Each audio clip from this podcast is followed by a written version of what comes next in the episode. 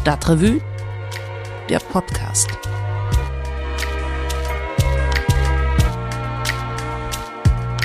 Hi und herzlich willkommen beim Stadtrevue Podcast. Ich bin Christian Wertschutte.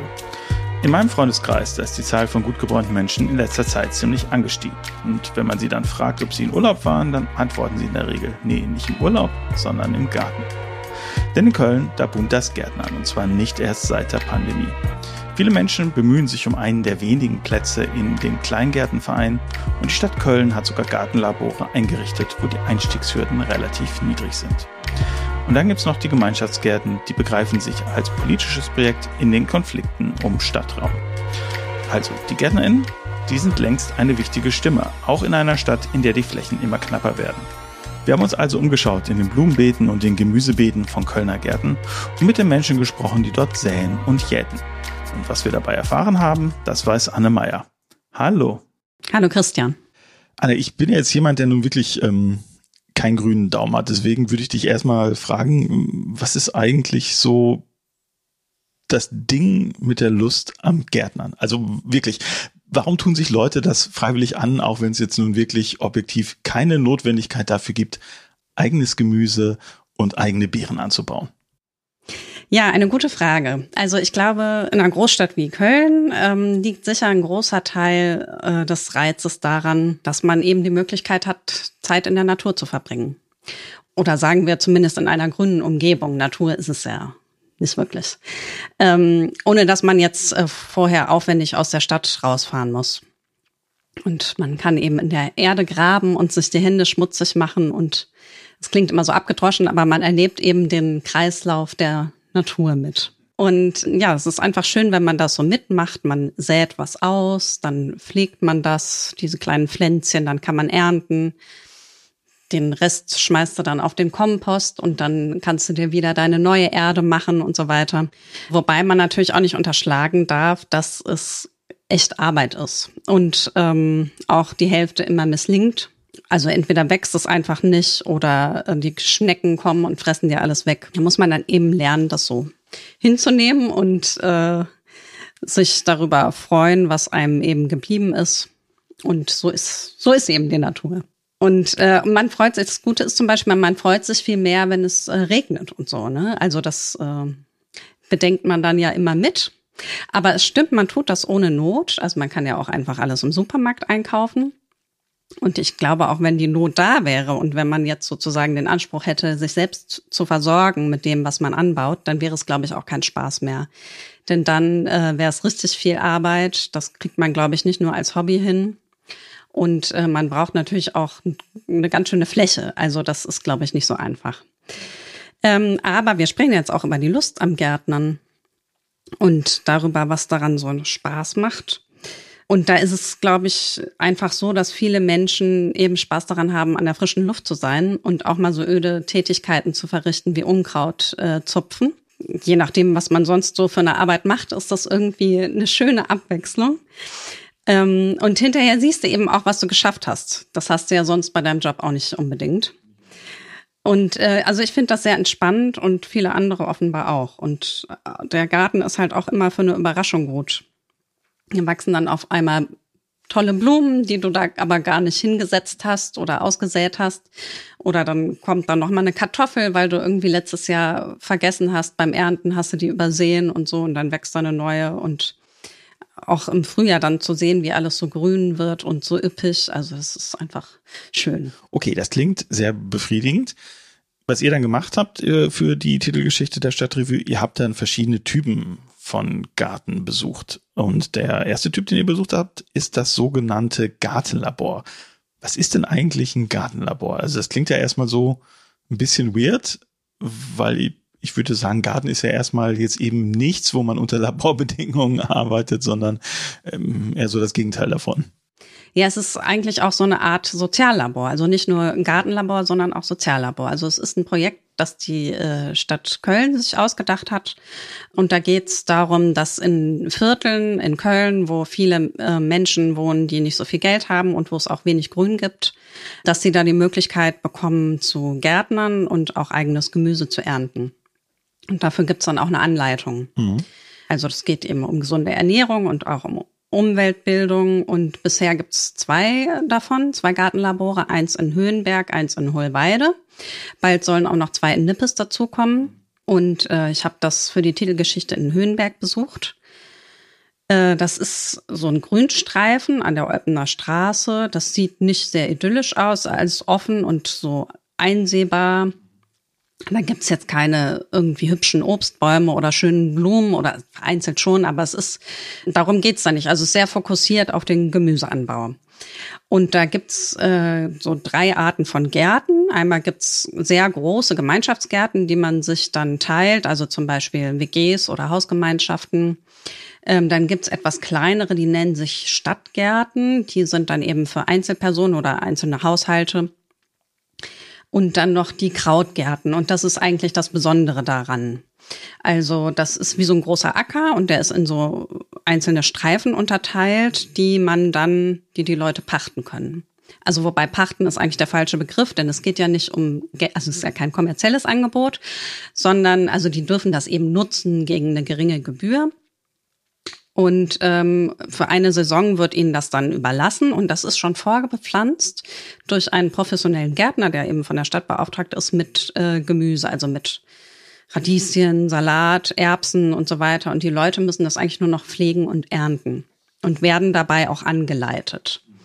Zumindest in der Theorie. Also in der Praxis ist es so, dass anscheinend ähm, bräuchten viele, also die zumindest wirklich das noch nie gemacht haben, noch nie irgendwie was äh, Pflänzchen in der Hand gehalten haben, ähm, die bräuchten anscheinend noch mehr Hilfe dabei. Also zumindest bei manchen Streifen. Ich war ja da, ich habe das gesehen, da wächst, da wachsen die Disteln wirklich so hoch. Also vom Gemüse ist da nichts mehr zu sehen. Das könnte mein Garten sein.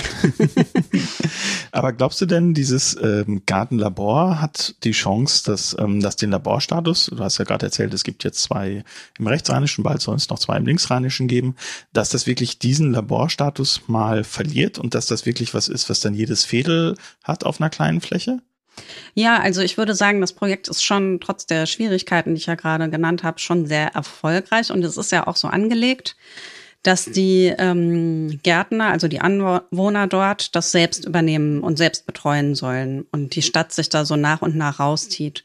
Und dafür gibt's jetzt auch schon einen Beirat, der wurde da gegründet in Höhenberg und die Leute, die da drin sitzen, die haben da auch Lust drauf und wissen auch schon, was sie dann anders machen wollen. Okay. Denn die Stadt hat da recht strenge Vorgaben. Also zum Beispiel dürfen dort keine Zäune stehen, man darf sich keinen Schuppen aufstellen ähm, weil eben, weil es eben um die Gemeinschaft geht und man sich nicht so zurückziehen soll in seine Parzelle, wie das zum Beispiel im Kleingarten ist. Und ähm, auch Obstbäume sind zum Beispiel im Moment noch nicht erlaubt und das wollen die Leute ändern. Aber ich glaube, das ist vielleicht unterschätzen die noch so ein bisschen, was das wirklich für eine Arbeit bedeutet. Vor allem, weil die ja eben auch die Leute ähm, einbeziehen müssen und bei der Stange halten müssen, die damit noch überhaupt keine Erfahrungen haben und die ja auch anleiten sollen und so weiter. Und ähm, ich habe da mit einem Gärtner gesprochen, der auch in dem Beirat sitzt und der hat gesagt, da kommen Leute, die, die sehen, okay, das wächst irgendwie nicht so richtig und dann bringen die halt ihren Chemiedünger mit. Und dann muss man natürlich auch erstmal erklären, wie das da läuft und wie die da arbeiten, dass die natürlich keinen Chemiedünger da haben wollen. Jetzt, die wollen auch gerne Kochkurse anbieten vom Beirat aus, finde ich auch eine super Idee. Aber es ist, glaube ich, wirklich, das ist so viel Aufwand, da wäre es sicher nicht schlecht, wenn die Stadt noch weiterhin das unterstützen würde. Das kann ich mir gut vorstellen. Jetzt, wenn du von diesen Gartenlaboren erzählst, dann kommt mir eine andere Form von Garten in den Kopf, nämlich sowas wie die Pflanzstelle in Kalk oder halt Neuland ähm, in der Südstadt, also Gemeinschaftsgärten. Ähm, die gibt's ja jetzt schon so ein bisschen länger. Also ich kann mich da, ich meine, so um die zehn Jahre, das ging so Anfang der 2010er ging das so ein bisschen los, dass das in Köln auch größer wurde. Kannst du mal kurz erklären, was gibt's denn da in diesen Gemeinschaftsgärten? Wie unterscheidet sich das denn? Ja, also das ist, es gibt da auch Beete, oft sind es auch vor allem nur Hochbeete, weil die äh, sich oft auch an Orten befinden, wo der Boden kontaminiert ist. Und die werden eben gemeinschaftlich bepflanzt und auch geerntet. Manchmal kann man sich da auch Hochbeete mieten. Das ist dann quasi das, äh, man pflegt und erntet das dann nur privat für sich. Aber auch da ist es so, dass eben alles offen ist und dass es um die Gemeinschaft und den Austausch geht. Und da gibt's dann oft auch noch weitere Projekte irgendwie zum Zusammenbacken oder Imkern oder ähm, Saatgut tauschen und so weiter. Jetzt hatte ich so ein bisschen den Eindruck, als die gestartet sind, diese Gärten, dass die auch einen politischen Anspruch mitbringen und jetzt nicht nur so ein, naja, so ein Selbsthilfe, so ein bisschen sozialpädagogischeren Ansatz, wie vielleicht diese Gartenlabore haben. Ähm, ist, ist das so? Und wenn ja, wie sieht der aus, dieser politische Anspruch? Also ich würde sagen, die meisten haben diesen politischen Anspruch. Ähm, vor allem, also wir haben uns ja den Pionier quasi der Gemeinschaftsgärten in Köln angeguckt. Da war mein Kollege Bernd Wilberg, der hat die besucht, ähm, Neuland in Beintal. Und äh, da gibt's jetzt aber zum Beispiel auch die Pflanzstelle in Kalk, du hast ja auch schon genannt, die haben eigentlich auch, da ist die Geschichte eigentlich ähnlich. Also jedenfalls bei Neuland, da ging es erstmal um die Zwischennutzung ähm, einer Industriebrache auf dem Gelände der ehemaligen Dombrauerei. Da soll jetzt bald die Parkstadt Süd entstehen. Inzwischen gehört das Gelände auch der Stadt. Vorher gehörte das Gelände dem, dem Land, NRW. Und da sollte erstmal war der Plan, dass der Neubau der Technischen Hochschule dorthin kommt. Später glaube ich auch noch das Justizzentrum. Stimmt, das war auch mal eine Zeit lang ein Gespräch. Gespräch ja. für Neubau dort. Also auf jeden Fall, es war ein teures Grundstück und wurde auch immer teurer und viele hatten eben da ihr Auge drauf geworfen. Und die ähm, Leute von Neuland, also die Gründer sozusagen, die äh, wollten da quasi so ein Zeichen setzen und ähm, mit ihrer Zwischennutzung und wollten, dass dieser teure Raum, ähm, zum Beispiel eben, dass er grün wird und dass der für alle Menschen zugänglich ist, dass die Menschen sich da den Raum selber gestalten können und dann Umweltschutz und Klimaprojekte und so weiter. Also das, äh, dieser Gedanke spiegelt sich da auch heute noch in dem Programm wieder. Also da gibt's dann Angebote für Geflüchtete, für Kita-Kinder und so weiter. Das kann ich mir aber vorstellen, ähm, die haben sich damit nicht unbedingt beliebt gemacht wahrscheinlich, denn äh, ich meine, die Immobilienlobby und die Immobilienwirtschaft haben ja schon auch ähm, relativ großen Einfluss in dieser Stadt und das war doch bestimmt einigen auch ein Dorn im Auge, dass sie jetzt sagen, äh, wir machen uns jetzt hier breit und wir haben jetzt erstmal Forderungen, anstatt dass da so lockerflockig jetzt bebaut werden konnte. Ja, also die haben natürlich immer gesagt, wir sind nur vorübergehend hier, das ist eine Zwischennutzung, aber selbst dafür hatten die ziemlich, ziemlich Auseinandersetzungen eben mit den Eigentümern der Fläche. Ja, jetzt darum, ob und wie sie die Fläche nutzen können, die ganze Bürokratie und so weiter. Also das kann man, glaube ich, schon so als Kampf bezeichnen. Aber es gibt ja dann auch noch einen anderen Kampf. Okay. und zwar eher so intern, würde ich ah, sagen. Ja, interessant. Ähm, denn die Sache ist ja immer die, wenn man den Anspruch hat, dass alle mitgestalten und mitbestimmen können, dann liegt es ja irgendwie in der Natur der Sache, dass man sich nicht immer so einig ist. Und äh, da muss man eben auch damit leben, dass ähm, diejenigen mitentscheiden, die eigentlich keine Ahnung davon haben. Und ähm, eine Gärtnerin hat das wohl auch unserem Kollegen gegenüber so ausgedrückt, dass sie da kämen eben auch die Loser, Luschen und Leidgeprüften. Immerhin eine schöne Alliteration. Aber das soll ja auch so sein, soll ja, ja für klar. alle offen sein und damit muss man dann eben auch umgehen. Mhm. Okay, gut. Also hätte ich auch eine Chance sozusagen zu klettern mit meinem, mit meinem ungrünen Daumen. Nein, ich war letztens tatsächlich auch im Gemeinschaftsgarten, nämlich im Karlsgarten. Da haben äh, zwei Freunde von mir, sind da sehr aktiv und das war sehr schön. Da haben wir äh, Pizza gebacken, wurde ich aber auch gleich zurechtgewiesen, die dürfte ich nicht so dick belegen. gut, weiß ich jetzt Bescheid. Sie hat trotzdem gut geschmeckt. naja. Das ist die Hauptsache. Das ist die Hauptsache, würde ich auch so sehen. Okay, dann lass uns doch jetzt mal über die klassische und auch mittlerweile wirklich ja, quer durch die Bevölkerung beliebteste Gartenform reden, nämlich den Kleingarten. Da war eine Zeit lang wirklich ja, verschrien kann man fast sagen. Das war unglaublich kleinbürgerlich, so einen Garten zu haben. Ja, weil da nämlich die Ordnung wichtig ist, das Aussehen ist wichtig, die Regeln sind wichtig und das muss alles eingehalten werden. Plus sozusagen, äh, ich vermute, viele Kleingartensiedlungen haben auch ihre private Else Klink, ähm, die sich dann da herausstellt. Das würde mich mal interessieren. Ähm, Ändert sich das denn so gerade? Weil ich habe den Eindruck, dass jetzt auch viele Leute, jetzt nicht nur hier aus der Stadtrevue, sondern auch in meinem privaten Umfeld, auch mittlerweile ein ziemlich großes Auge auf so einen Kleingarten haben. Die sind jetzt nicht alle so wahnsinnig ordnungsliebend. Also ich weiß nicht genau, ob das stimmt, dass Schrebergärten wirklich so der Hort der Spießbürgerlichkeit früher waren. Ähm, aber sie sind es sicher schon einige Zeit lang nicht mehr. Also ich kann da nur aus meiner Erfahrung sprechen. Ich habe mit meiner Familie seit jetzt drei oder vier Jahren äh, einen Kleingarten. Und wir sind jetzt nie irgendwie gemaßregelt worden in irgendeiner Weise, auch wenn das Unkraut wuchert und so weiter. Also es ist wirklich gemischt da, kann man nicht anders sagen. Also es gibt schon noch sehr viele Alteingesessene, viele Alte, aber auch viele junge Leute, viele Familien natürlich. Und es gibt auch so Gruppen von Freunden, sage ich jetzt mal, die sich einen Garten teilen. Denn das ist ja wirklich was, was man Kleingärten so ankreiden kann, dass, dass man sich fragt, ist es wirklich okay, wenn sich irgendwie zwei Leutchen da so eine 300 Quadratmeter Fläche teilen bei der Flächenknappheit, die wir haben in Köln und die Wartelisten sind ja ewig lang. Die Nachfrage ist gigantisch. Und ähm, ich meine, durch solche Gemeinschaften regelt sich das vielleicht schon so ein bisschen, obwohl ich auch gar nicht weiß, ob das mit der Kleingartenordnung vereinbar ist, dass man sich das teilt, das weiß ich nicht. Aber ähm, auch da ändert sich ja was. Die Kleingartenordnung wird ja gerade überarbeitet. Das ist von der Stadt Köln die Vorgaben, ne? Genau. Ja. Genau da ist drin ist das ja geregelt wie hoch die Hecke sein darf, wie hoch die Bäume sein dürfen. Mhm. Und das soll jetzt alles so ein bisschen zeitgemäßer werden, damit die Gärten eben auch ihren Beitrag leisten zum, zum Artenschutz, zum Klimaschutz und so weiter. Und aber abgesehen davon, also jetzt nochmal dieses Bild, was man hat von den Deutschlandfahnen und den Gartenzwergen, also das gibt es bei uns auch, aber es ist wirklich eigentlich die Ausnahme. Kommt vielleicht auch darauf an, wo man seinen Kleingarten hat. Das ist wohl so, ja. Du schreibst ja auch regelmäßig über deine Erlebnisse in diesem Kleingarten, hier bei uns in der Zeitschrift. Was ist denn deiner Meinung nach das wirklich aller, allerbeste am Kleingärtnern? Ich habe ja vorhin schon so ein bisschen gesagt, es ist, wir leben ja in einer Großstadt und das hat natürlich auch einen Preis. Also wir zum Beispiel haben lange in einer kleinen Wohnung, in einer Dreizimmerwohnung gewohnt, zum Schluss zu fünft mit drei Kindern, ohne Balkon oder irgendwas.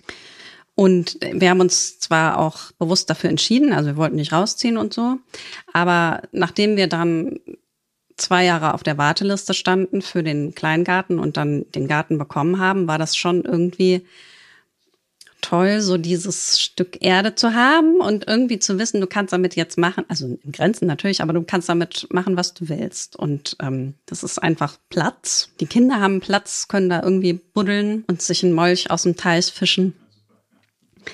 Und also ich werde nie ein Haus bauen. Ich hatte auch nie das Bedürfnis danach. Aber dann dieses äh, schrabbelige Gartenhaus zu haben und da drum rumbasteln zu können, ist irgendwie ganz schön.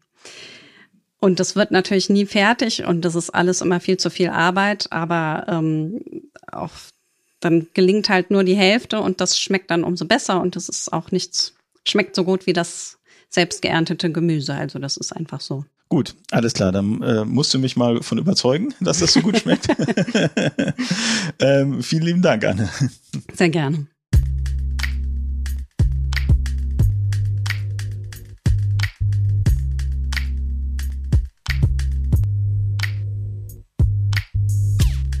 Ja, nicht nur ein Garten ist schwer zu finden in Köln, sondern auch eine Wohnung. Und deshalb ist es umso verwunderlicher, dass sich auf einem der größten Baugebiete der Stadt umso weniger tut. Die Rede ist vom Mülheimer Süden, einem ehemaligen Industriegebiet, das eigentlich schon längst ein Wohngebiet sein sollte.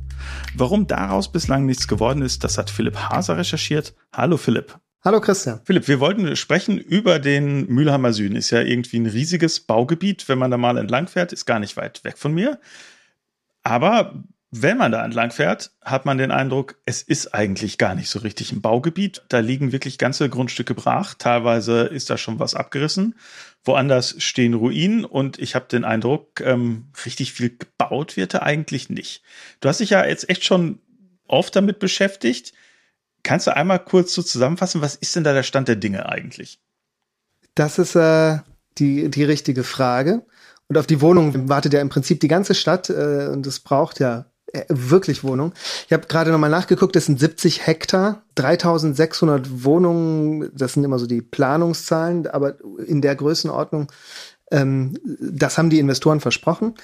Davon ist bislang nicht viel zu sehen. Es gibt Baufelder von Christoph Gröner, der dort tatsächlich baut. Da sind aber auch, die sind auch noch nicht richtig fertig. Das ist vor allem so ein Campusgebäude ähm, und Atelierhäuser, die umgenutzt werden. Das Gebäude 9 wurde da integriert und äh, Räume für kleinere Unternehmen, also Gewerberäume. Er baut auch weiter dort, aber das ist das einzige Grundstück oder das einzige Baufeld, in dem es Baugenehmigungen gibt. In den anderen Baufeldern gibt es keine Baugenehmigungen und in den meisten Fällen auch noch kein Baurecht. Das heißt, formal sind das noch die alten Gewerbegrundstücke. Da ist Gewerbe erlaubt, Industrie, was da vorher war, die Erfindung des Ottomotors, ähm, Industriehallen, die Deutzwerke.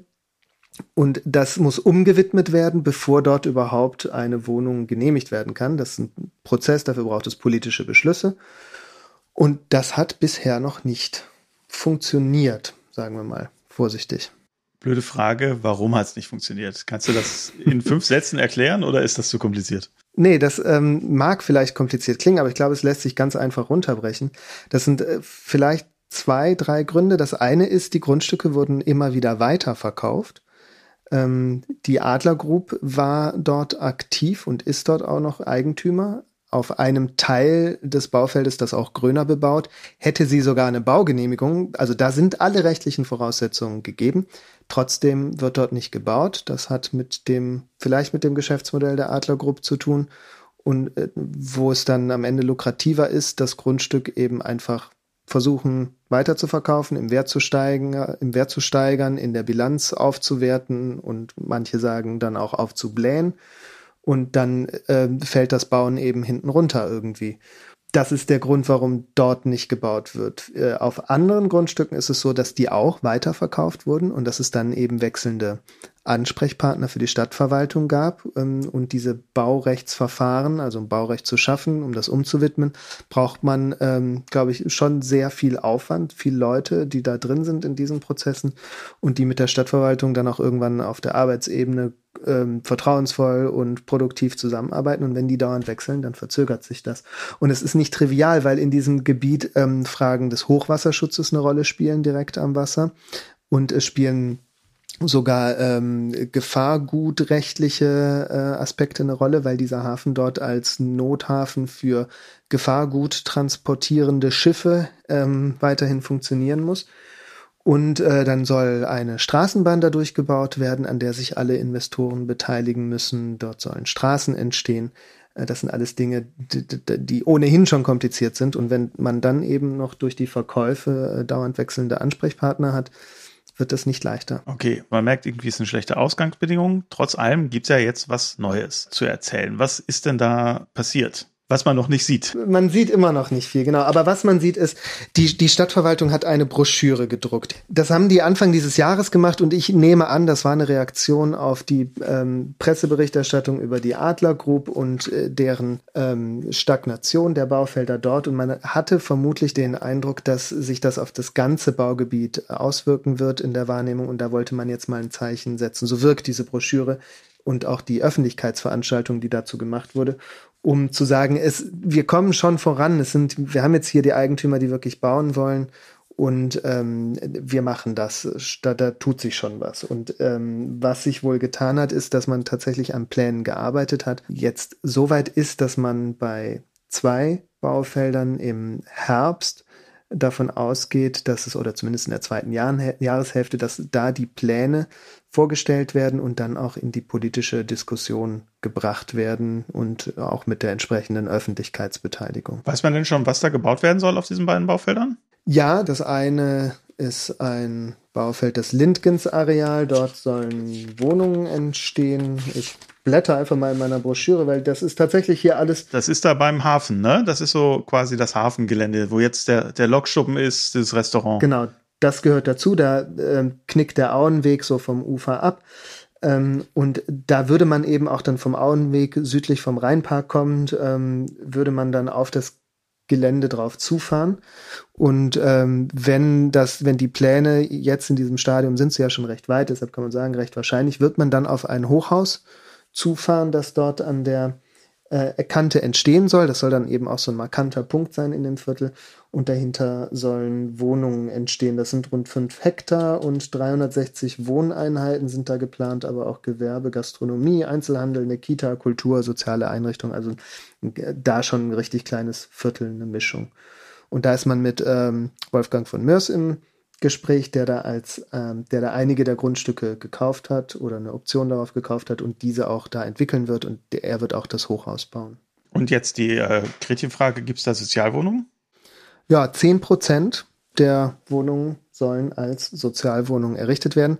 Das ist wohl das Maximum, was man dort rausholen konnte. Das Baurecht, das dort zu schaffen ist, wurde schon zu einem Zeitpunkt beantragt obwohl die Eigentümer zwischendurch gewechselt haben, ist das äh, der, der, entscheidende, der entscheidende Zeitpunkt liegt vor 2017, bevor die stadtweite Vorgabe verschärft wurde, dass man 30 Prozent auf jeden Fall errichten muss. Deshalb ziehen da noch Ausnahmeregelungen und 10 Prozent ist das Zugeständnis des Investors gewesen. Verstehe. Und dann das andere Grundstück, wo was gebaut wird, wo ist das?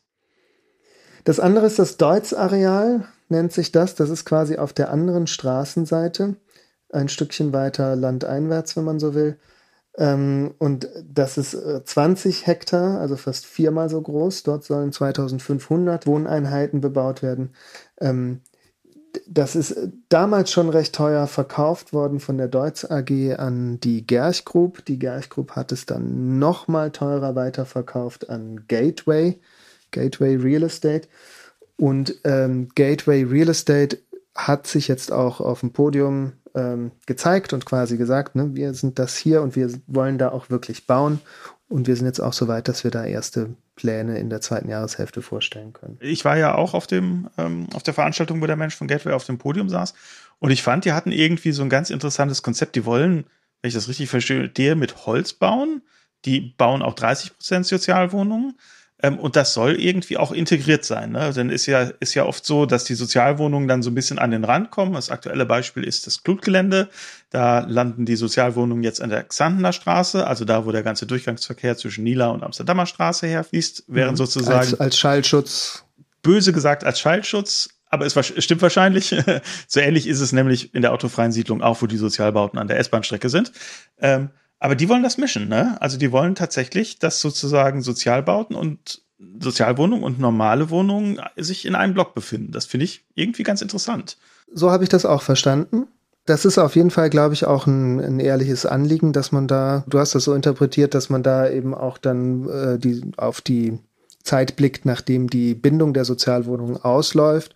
Und dann kann man die Wohnungen eben genau wie die anderen Wohnungen im Haus behandeln, verkaufen, bilanzieren vielleicht auch. Das, das Spannende ist ja schon, dass Gateway da mit Holz baut, das hast du gesagt. Ähm, ist noch die Frage, was da genau Holzbau heißt, wie viel Holz das dann ist. Ähm, sie wollen aber auch seriell bauen, das heißt, sie werden äh, einen Typ von Gebäude äh, planen und entwickeln und den dann vielfach auf diese auf dieses Baufeld stellen. Das heißt, die sparen sich da eine Menge an Planungskosten und an äh, Architektenkosten vielleicht auch. Und ich denke, dass das da auch mit dann reinspielt, dass man die Wohnungen eben relativ gleich gestaltet. Das kann ästhetisch ganz ansprechend sein, glaube ich. Da muss man dann jetzt eben warten, was, was die tatsächlich vorstellen. Das muss jetzt nicht irgendwie, das klingt so nach seriellem Plattenbauten oder so, aber das, ähm, das wird eine moderne Variante sein. Ich glaube, das wird auch so nicht sichtbar sein. Und sie bauen ja auch ähm, zwei Hochhäuser, wenn ich das richtig behalten habe, auf diesem Areal. Das heißt, es wird auch so ein bisschen eine Höhenstruktur geben. Ähm, genau, ich, man wird da jetzt, glaube ich, sehr gespannt drauf gucken, wie sich das tatsächlich in den Plänen, die im zweiten Jahr, in der zweiten Jahreshälfte vorgestellt werden, darstellt. Hast du noch im Kopf, bis wann die das äh, gebaut haben wollen, sowohl Gateway als auch Walter von Mörs? Die Abfolge ist so, dass man jetzt im Herbst das diskutiert, dann wird beschlossen, dass das Verfahren begonnen wird und dann dauert das bis zu zwei Jahren. Vielleicht geht es aber auch schneller, wenn, wenn sich alle einig sind. Und dann äh, ist Baubeginn. Okay, ja, gucken wir mal, wie lange es dann wirklich dauert. Wir wissen alle, was es da für Probleme gibt im Moment auf dem Baumarkt, wie schwer es ist, an Materialien zu kommen und so weiter. Brauchen wir jetzt, glaube ich, nicht drüber reden.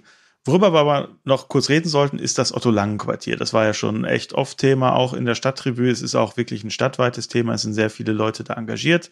Also die Kurzfassung ist, das ist ein, ähm, ist ein altes Industriequartier. Da hat lange eine Künstlergruppe gesessen. Das Gebäude, in dem diese Künstlergruppe lange gesessen hat, bis sie es verlassen musste, gehört mittlerweile der Stadt. Der Rest des Geländes gehört dem Land NRW. Die Stadt würde es gerne erwerben. Das Land stellt sich ein bisschen quer. Aber auf diesem Podium, wo wir waren an dem Tag Ende Mai, da gab es dazu ja auch Neuigkeiten, unter anderem vom Vorsitzenden Greitemann, der hat was gesagt, aber auch diese Künstlergruppe Raum 13, die vorher in diesem Gebäude war. Ja, also die wollen wieder zurück in dieses Gebäude und eigentlich sind sich alle einig, dass das so passieren soll. Es gibt politische Beschlüsse. Es gibt aber offenbar im Liegenschaftsdezernat und auch nicht auf Leitungsebene da noch Bedenken bezüglich der Rechtssicherheit vielleicht, was ein bisschen absurd ist, weil es war ja mal erlaubt und durch den Auszug ist jetzt so eine Art Nutzungsgenehmigung erloschen und die ähm, wiederherzustellen scheint ein komplizierterer Prozess zu sein, als man sich das von außen vorstellen konnte. Ähm, aber da herrscht Einigkeit, dass die zurück sollen. Es herrscht auch Einigkeit und also es ist ja eigentlich schon bemerkenswert, dass die Stadt dieses Grundstück, ähm, diesen, diesen Teil des Grundstücks gekauft hat und als Eigentümerin jetzt ähm, in diesem Areal auftritt. Und ich glaube, das kann man nicht trennen von den Verzögerungen ringsum. Ich glaube, das ist eine direkte Folge, dass alle Parteien sich einig sind, die FDP vielleicht ausgenommen, dass der, dass die Kommune hier als Akteur mit auftreten muss, um Ziele zu sichern und dass das eben nicht der Markt schafft, sondern alleine schafft zumindest, oder dass es da zumindest ähm, diesen, diesen kleinen Kern vielleicht braucht. Und gerade nochmal nachgeguckt in dieser tollen Broschüre, es sind fünf Hektar, also ungefähr so groß wie das Lindgens-Areal, ein Viertel von dem Deutz-Areal. Dort sind 400 Wohnungen geplant, die dort entstehen könnten ähm, und auch andere Nutzung, wenn das Land eben mit an Bord wäre oder das an die Stadt vergibt, äh, direkt an die Stadt vergibt, anstatt es an den Höchstbietenden zu verkaufen, was bisher ja immer die offizielle Position war. Und da hat Greitemann gesagt, dass das nicht sein kann und dass man dagegen auch vorgehen wird. Das heißt, wenn das Land jetzt unter neuer Regierung ist es vielleicht nicht mehr so wahrscheinlich ähm, und die Position ändert sich vielleicht, aber wenn die bisherige Position beibehalten werden sollte und das Grundstück verkauft werden sollte, dann würde die Stadt dort ihr Vorkaufsrecht ziehen und in diesen Kaufvertrag auch einsteigen und eben damit dann Eigentümerin des gesamten Areals werden. Was einigermaßen skurril wäre, weil die eine öffentliche Hand ähm, den, den, Verkauf der anderen öffentlichen Hand unter äh, würde oder äh, ja da einsteigen würde. Künstlich wahrscheinlich den Preis nach oben treibt dadurch. Wir haben sicher nicht die günstigste Lösung. Ja. Nee. Es gab noch eine andere Neuigkeit, nämlich ähm, das Interessante ist ja, da soll ja so eine Art Musterquartier entstehen. Du hast gerade gesagt 400 Wohnungen, aber auch sehr viele andere Nutzungen. Es wird irgendwie geplant, diese Wohnungen auch in die alten Industriebauten teilweise einzubauen, also irgendwie architektonisch auch ganz spannend. Könnte auch so eine nicht nur fürs Auge interessante, sondern auch wirklich für so Umnutzungsprozesse interessante ähm, Musterquartierqualitäten haben. Und da würde mich jetzt mal interessieren, wer soll denn das machen eigentlich? Also wer baut denn da? Ist das auch die Stadt Köln, die dann da baut oder wie soll das laufen? Es gibt da klare Positionen von Herrn Greitemann. Er sagt, es wird einen Wettbewerb geben, ähm, an dem sich dann Investoren beteiligen können. Wer diese Investoren sind, das lässt er offen. Und äh, er sagt, das ist eben Sache der Politik, dann jetzt die Rahmenbedingungen für diesen Wettbewerb zu setzen. Das heißt, so wie sich das im Moment abzeichnet, wird es wohl so sein, dass der Rat oder der Stadtentwicklungsausschuss und der Rat später über die Vorgaben für diesen Wettbewerb, für die Ausschreibung entscheiden. Und da kann dann ja eine ganze Menge drinstehen, ähm, dass der Preis nicht zum Hauptkriterium wird, sondern dass eben die, die Nutzung das Entscheidende ist und dass da eben vielleicht auch mehr als 30 Prozent Sozialwohnungen entstehen sollen, ähm, was bis jetzt noch nicht geplant ist, was aber durchaus möglich ist. Ähm, und dass es eben für bestimmte Investoren dann auch einfacher ist, sich darauf zu bewerben. Der Begriff, unter dem das dann immer diskutiert wird, ist die Gemeinwohlorientierung, die immer in Abgrenzung zur Renditeorientierung benutzt wird. Gleichzeitig ist es aber natürlich unbestimmt, was jetzt Gemeinwohl genau bedeutet. Ähm, Greitemann versteht da vor allem, das Erste, was er dann immer sagt, ist, dass es eine kulturelle Nutzung gibt, die niedrigschwelligen Zugang bietet. Da, da hat er, glaube ich, vor allem die Künstler vor Augen. Das mögen aber auch soziokulturelle Projekte sein. Die Frage ist aber, wie sich da die Wohnungen einfügen. Was sind gemeinwohlorientierte Wohnungen? Wie viel Sozialwohnungen, ähm, wie viel preisgedämpfte Wohnungen, die vielleicht dann für eine, eine, Mittelschicht oder eine obere Mittelschicht attraktiv sind. Fällt das auch noch unter Gemeinwohlorientierung? Ist das dann eine Genossenschaft, die das trägt oder ist es eben doch die klassische Versorgungskasse, die dann äh, das trägt unter bestimmten Rahmenbedingungen oder wo dann Grenzen gesetzt sind? Das ist alles offen. Und wer sich dann am Ende bewirbt, ist eben auch offen. Man hat das bei den Hallen Kalk gesehen und dort streitet man aber jetzt seit vielen Jahren auch schon darüber, was genau jetzt Gemeinwohlorientierung ist und wie man dann die das mit der Stadt auch klärt und dann eben die Eigentumsübertragung klärt. Äh, das sind alles Sachen, die erst noch ausgehandelt werden müssen. Und ich glaube, das wird auch für das Otto-Langen-Quartier gelten. Da haben wir also noch ein bisschen Gesprächsstoff über die nächsten Jahre. Mit Sicherheit. Dann freue ich mich schon auf unser nächstes Gespräch zum Thema Mülheimer Süden. Vielen lieben Dank, Philipp. Ja, gerne.